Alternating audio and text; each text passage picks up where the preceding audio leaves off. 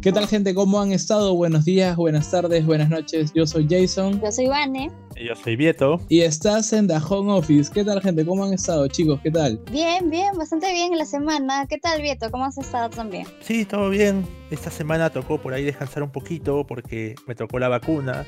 Y nada, aproveché ese descanso para em- empezar a ver por ahí series en, en las plataformas, en tantas que hay ahora. Pero me entró mi, mi- me entró mi lado hipster y por ahí dije que quiero buscar alguna serie peruana. Pero me di con la sorpresa de que no, no, no hay mucha oferta. ¿Cómo qué serie estás buscando?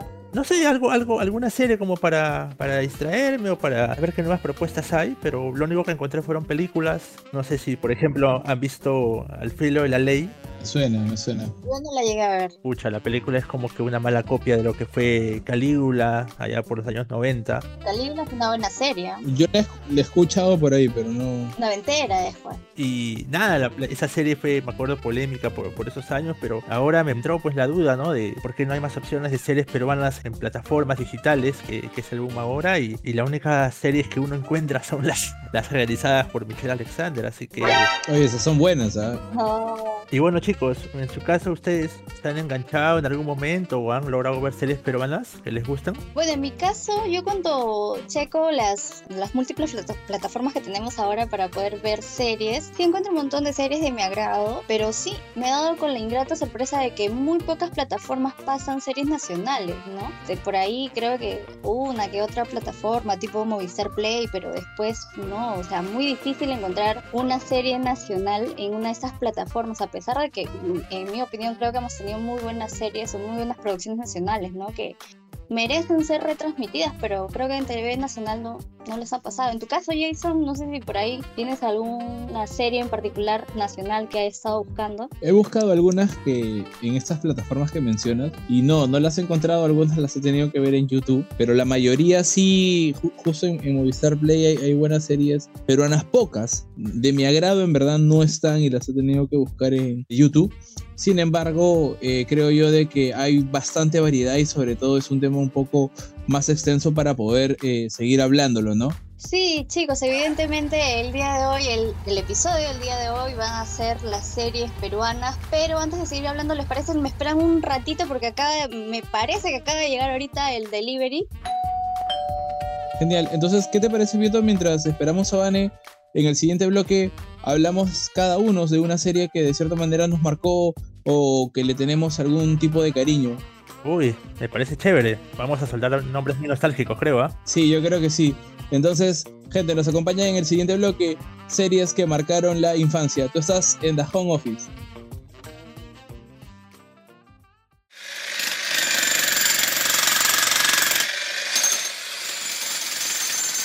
Estás oyendo The Home Office. La sufrimos contigo. Bien chicos, entonces estábamos con el tema de series peruanas. Bueno, una serie que particularmente a mí me marcó muchísimo y creo que tal vez muchos de nuestros seguidores van a coincidir con lo que voy a mencionar, Pataclown. Pataclown fue una serie que me marcó, marcó mi niñez, marcó mi adolescencia y bueno, la he seguido viendo hasta hoy y la verdad es que no me canso de verla. Nos hemos podido sentir identificados con, la, con las cosas, las situaciones que se vivían dentro de esta serie, ¿no?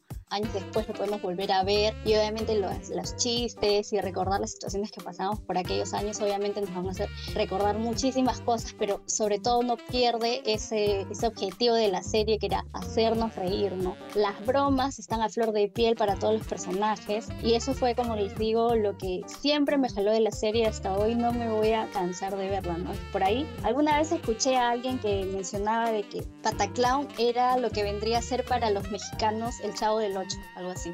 O sea, la gente lo puede ver y no se cansa de verlo. O sea, particularmente esta serie fue la que me marcó, pero no sé a ustedes chicos, ¿qué es lo que piensan de la serie Pataclown? ¿Les gustó tanto como a mí o no? No lo sé. Yo le tengo buenos recuerdos, me acuerdo muy pocos episodios, la verdad, porque yo tenía 6, 7 años y a veces, por ejemplo, te- tengo un recuerdo de cuando salían las burbujas, yo no sabía qué significaba y cuando preguntaba nadie me decía nada. Entonces, de grande recién entendí algunos chistes, ¿no? Y era como que, oh, ahora entiendo, ¿no? Pero sí le tengo, le tengo bastantes bonitos recuerdos. Y era una serie que jugaba mucho pues con eh, esto que mencionas de las bromas, este, un poco subidas de tono, de lo de las burbujas y eso, o sea, ese, ese era el gancho casualmente de la comedia. Pues en tu caso, Vieto, ¿te gustó la serie? Claro, es más, uno de los personajes siempre terminaba siendo el favorito de cada uno, ¿no? En el caso de ustedes, ¿cuál, cuál es su, su clown favorito? Bueno, en mi caso resultó siendo Tony, ¿eh? o sea, estaba como que ahí peleado entre Keka y Tony, pero al final para mí siempre ha sido el, el favorito ha sido Tony porque era el que tenía la broma o el apodo ahí en la punta de la lengua, entonces era como que el, el más mosca, digamos, de todos. Y en tu caso, Jason, no sé cuál de repente fue tu personaje favorito, uno de los fantasmas o no sé, ¿cuál fue tu personaje favorito? Coincido contigo en que fue Tony hasta cierto punto, pero creo que de ahí el que más me, me daba risa era Machín. O sea, te- tengo más, más recuerdos de varios episodios de Machín, como que así por resaltarte algunos, ¿no? Este, el de Machín no se quiere bañar, el de Machín bombero, eh, Machín va al ejército. O sea, tengo más recuerdos de episodios así que de, de episodios de Tony en general. En tu caso, Vieto, Sí, un poco coincido con tu perspectiva, pero me quedo con Tony por el hecho de los de las jodas o los chistes que solía hacer. Era, era espectacular eso, sobre todo cómo tenía loca a, a Wendy con, con la joda. Y es curioso porque pocos saben que quien hacía la mayoría de los libretos era, era Wendy, pues, ¿no? O sea, era como que la cabeza creativa de, esa gran serie que, que marcó a muchos en esa época. En tu caso, Jason, ¿cuál- ¿qué serie por ahí recuerdas con, con cariño, con nostalgia? Bueno, en mi caso la serie que me marcó eh, fueron dos, ¿de acuerdo? Una sí marcó lo que era mi, mi infancia, que fue Mil Oficios, y, y creo que la de muchos. Sin embargo, la que sí me marcó como que la adolescencia y le tengo más cariño y la recuerdo más fue eh, La Gran Sangre, la cual consta de cuatro temporadas, ¿de acuerdo? Era la historia de unos justicieros eh, nacionales, por así decirlo. Entonces, esa, esa suerte de justicieros, de cierta manera, a mí me, me, me gustaba, ¿no? Porque yo recuerdo que en el cole yo tenía mis amigos y jugábamos. Recuerdo hacer este, la gran sangre. Cada uno tenía como que su personaje favorito.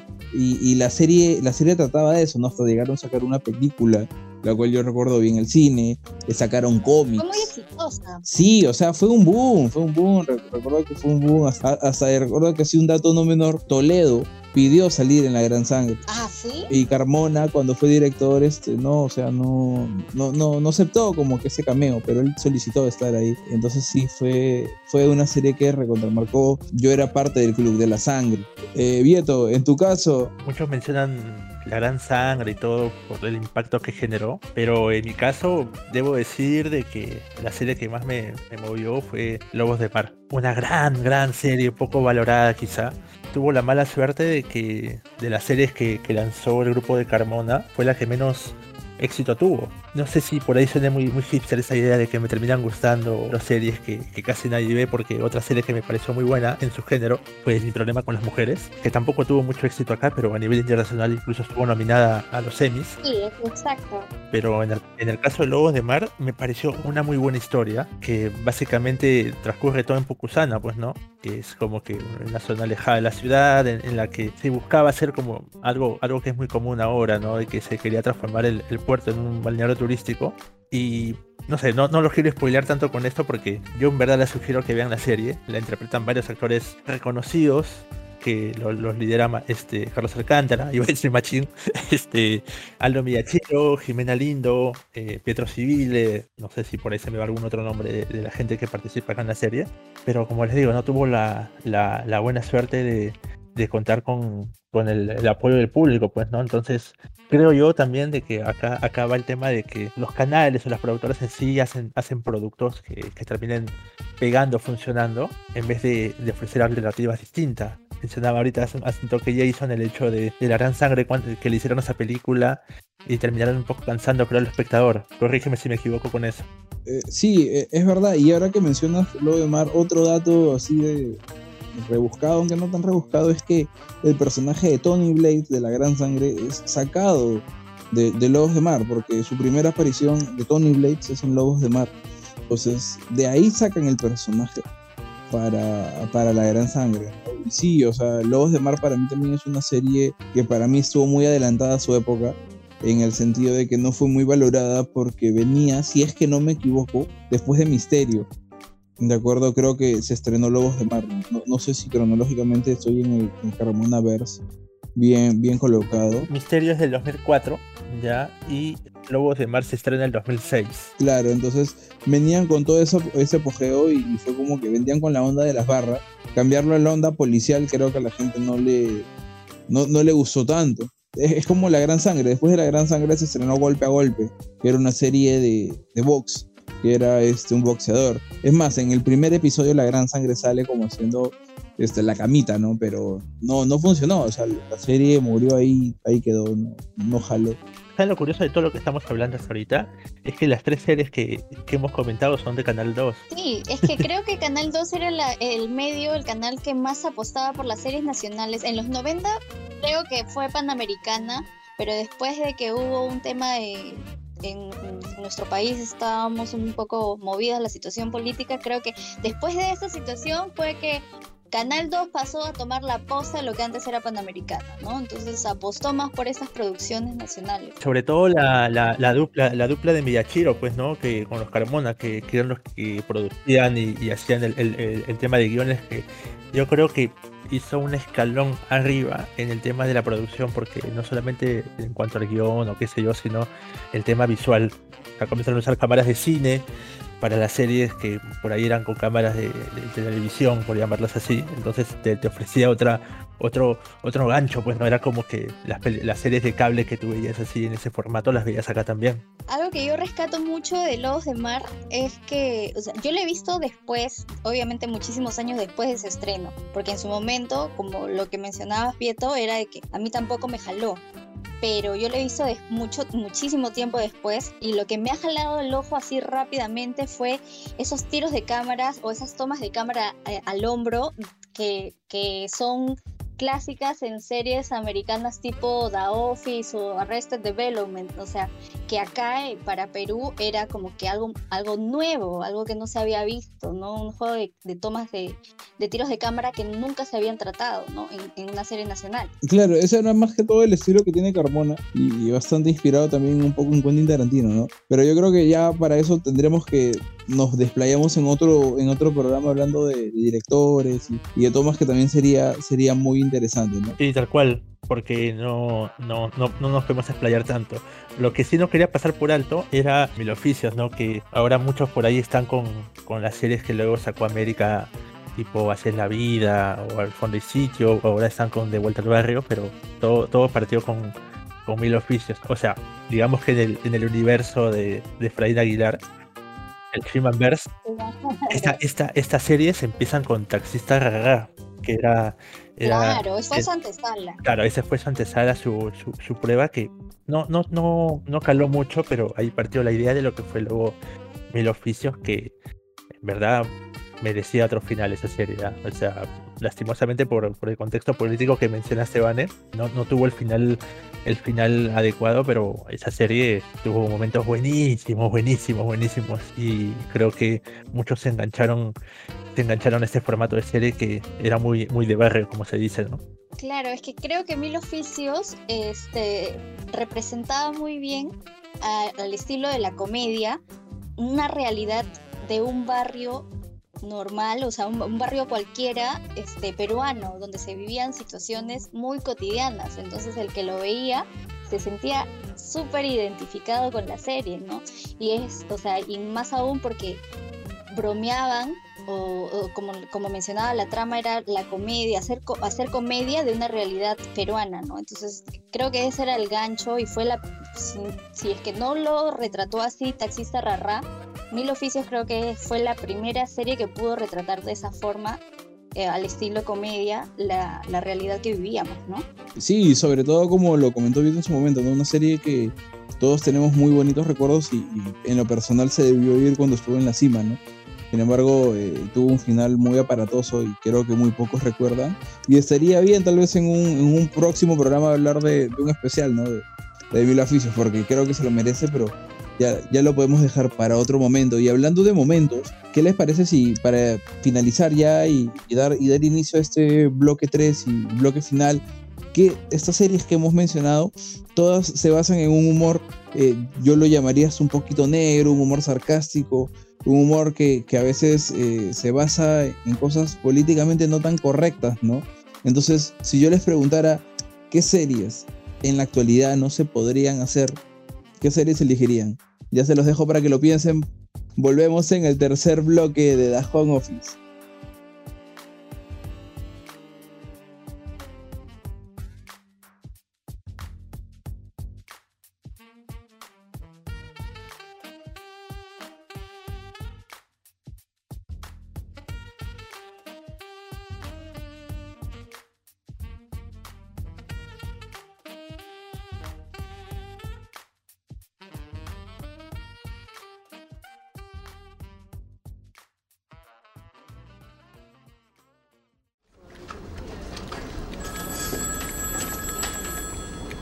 Estás escuchando The Home Office.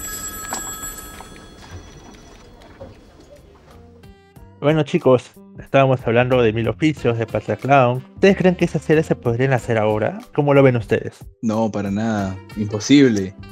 Imposible hacer, hacer Pataclown o un Armando, o, mira, no hablan de series, te hablo así de estereotipos, un chivito, yo no podría ver un, un Roger del Águila, mañas, o sea, son, tiempos de, oro. Claro, siento que la sociedad actualmente está como que muy propensa a sentirse herida, ¿no? Se ofenden por todo. Entonces, ver al aire un personaje como el de Armando, gran personaje, ¿ah? pero ver al aire un personaje así en distintas situaciones, mucha gente se sentiría herida, no les gustaría, no les causaría ni siquiera ninguna gracia. Sería difícil el, llevar a, a, cabo una trama como la de Mil Oficios Pataclown peor, porque Pataclown era una serie bien disruptiva, bien desafiante con la realidad que teníamos. No, no, no sé si no funcionaría, porque yo creo que sí funcionaría. Lo que no creo es que sea políticamente correcto ponerlo en televisión por el hecho de las críticas que recibiría. Recibiría mucho hate, creo. O sea, recibiría demasiadas críticas y mucha gente estaría por ahí comentando y, mandando mala onda a la, a la serie, a la trama. Creo que por esa razón podría ser que, o sea, ni siquiera permanezca tanto tiempo en el aire. Creo yo, es mi opinión, ¿no? Por eso, por eso mi opinión sería que no funcionaría, ¿no? O sea, podría estar al aire que muy poco tiempo. Eh, yo también coincido que la serie siento que no pegaría tanto porque eh, tenía unos temas que para la actualidad muchos se ofenderían o no lo verían políticamente correcto. Más, hasta siento que ningún productor se animaría, como valga la redundancia, a producirla o hasta presentarla como una idea a algún canal, ¿no? Ya que ahorita está enfocado más a otro ámbito. Y las bromas, eh, por ejemplo, el mismo Machín, que era el machismo personificado, ahorita harían marchas para cancelar a Machín tirando huevos a, en, su canal, no sé, Canal 2 en ese momento, no sé qué decide producir, o sea, al curita que, que, que, que, era, que era medio ahí picarón, o sea, imagínense, ¿no? las bromas, no, todos se ofenderían. La gente se sentiría, creo, muy ofendida con el tema y, y este, definitivamente no, no duraría muchísimo, no duraría mucho tiempo al aire, la verdad.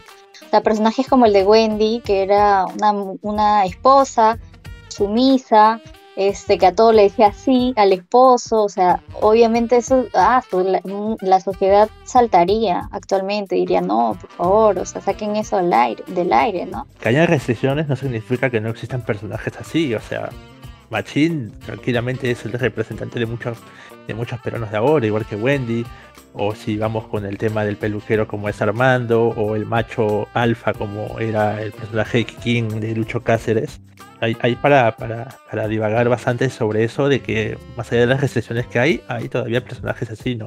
Y algo que mencionabas tú, Vieto, era de que sí, pues, o sea, antes no había muchas restricciones como para retratar la realidad mm, que vivíamos, ¿no? O sea, yo quisiera hacer ahí una mención honrosa, por decirlo de una forma, para no explayarme tanto. Michelle Gómez sacó novelas, o sea, novelas tipo los de arriba y los de abajo, que retrataba exactamente lo que se vivía en el periodo de 80s a 90s en nuestro país, ¿no? Luego tienen series como un poco más dramáticas, tipo Qué buena raza. Y hay una serie que particularmente él produce, Los del Solar. Este intento de Panamericana por retomar un poco el tema de las producciones, ¿no? O sea, ellos ya habían pasado un periodo en que el canal se estaba reestructurando y todo, entonces toma la posta de las producciones de Michelle Gómez y presentan esta comedia al aire. Bueno, a la gente no le terminó de gustar porque creo que todos estaban todavía con el recuerdo de lo que había sido Mil Oficios, al aire ya en otro canal estaba este, Así es la vida, que era muy parecida a Mil Oficios, entonces como que la gente no terminó, a la gente no le terminó de cuajar la idea de los del solar, y bueno, hubo gente que les gustó la serie, hubo gente a las que no. No sé si ustedes chicos recuerdan esa serie. Algo me acuerdo, más que nada por, por los actores, ¿no? Porque creo que este fue el primer el primer programa en el que no, en que Manuel Gold tiene como que un protagónico, ¿no? Y ahí ya... Eso te iba a decir, también me acuerdo de, de Manuel Gold. Sí, sí, sí, que, que los siempre los jodían con, con, lo de la serie, ¿no? ¿no?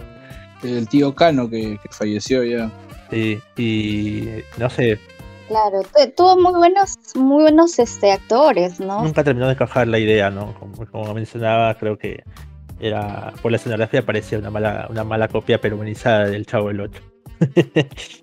pero, pero bueno, chicos, entonces, este, ¿cuáles son las conclusiones con, con las series peruanas? Bueno, en las mías es de que eh, las que se crearon en su momento deben vivir como un buen recuerdo y, y que, bueno, no, no, no se deben pedir que vuelvan porque deben quedar como eso, ¿no? Como bonito recuerdo. A veces en redes piden, ¿no?